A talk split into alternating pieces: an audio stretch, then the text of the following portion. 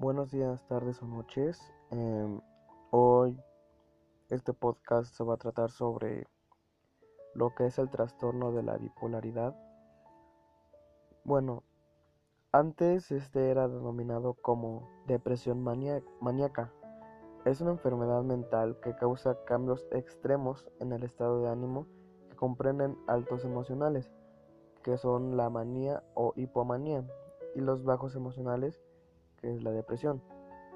Cuando te deprimes puedes sentirte triste o desesperanzado y perder el interés o el placer en la mayoría de las actividades.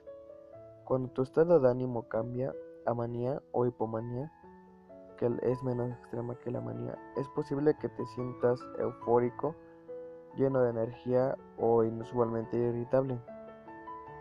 Estos cambios en el estado de ánimo pueden afectar el sueño, la energía, el nivel de actividad, el juicio, el comportamiento e incluso la capacidad de pensar con claridad. Los episodios de cambios en el estado de ánimo pueden ocurrir en raras ocasiones o muchas eh, veces por año. Aunque la mayoría de las personas presenten síntomas emocionales entre los episodios, es posible que algunas no presenten ninguno. Aunque el trastorno bipolar es una afección de por vida, Puedes controlar los cambios en el estado de ánimo y otros síntomas siguiendo tratamiento. En la mayoría de los casos, eh, el trastorno bipolar se trata con medicamentos y apoyo psicológico, lo que es la psicoterapia. Eh, bueno, existen distintos tipos de trastorno bipolar y trastornos relacionados. Estos pueden consistir en manía, hipomanía o depresión. Los síntomas pueden causar cambios impredecibles en el estado de ánimo y el comportamiento, lo cual da como resultado un gran sufrimiento e importantes dificultades en la vida. Bueno, eh, hay como que niveles en este trastorno. Eh, por así decirlo, el trastorno bipolar en nivel 1 se da si has sufrido al menos un episodio maníaco que puede estar procedido o seguido de un episodio hipomaníaco un, un episodio depresivo mayor. En algunos casos, la manía puede provocar una desconexión de la realidad, lo que es la psicosis. En el trastorno bipolar 2, eh, se da si ha sufrido al menos un episodio depresivo mayor y como mínimo un episodio maníaco.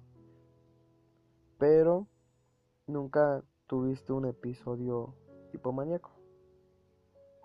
En el trastorno ciclotímico, has tenido durante al menos dos años o un año en el caso de los niños y adolescentes, muchos periodos con síntomas de hipomanía y periodos con síntomas depresivos, aunque menos graves que la depresión mayor.